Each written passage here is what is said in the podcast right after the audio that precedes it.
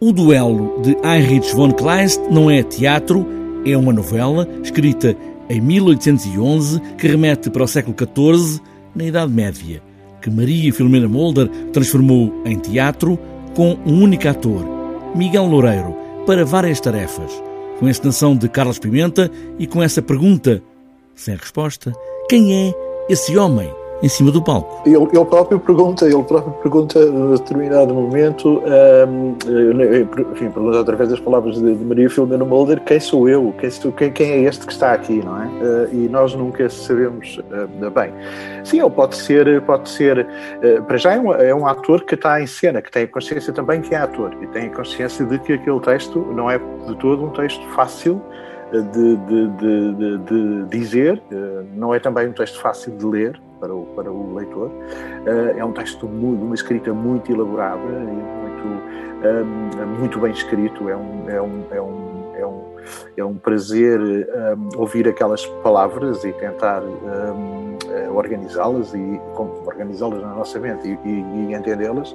É, portanto, é, em primeiro que tudo é um ator, o Miguel Loureiro, que se defronta com um texto. Um texto que vem de uma novela, talvez uma história romântica, com um leve toque policial, na Idade Média, onde se acrescenta vários outros textos, incluindo comentários do próprio ator, que sabe que é ator, em cima do palco, mas também personagem, também várias outras personagens. Que exige requisitos uh, interpretativos uh, excepcionais, diria mesmo que são excepcionais, tendo em conta a dificuldade que o texto tem. Portanto, esse é, uma, esse é um papel que o Miguel vai desempenhar e que está a desempenhar bem. O outro papel é que ele é eh, também alguém que eh, revive, narra eh, as peripécias que a novela de Kleist encerra.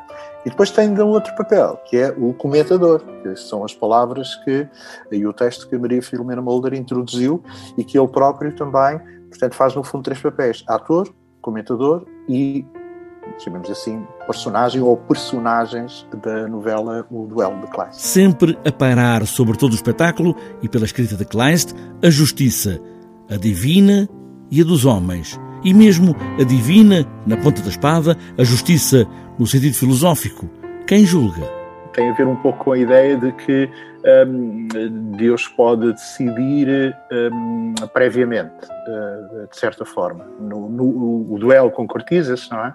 Mas, o, o, curiosamente, o mais afetado pelo duelo sobrevive e aquele que, um, que, que, é, que, tinha menos mazelas, chamemos assim, uma pequena ferida, acaba por, por ser muito afetado.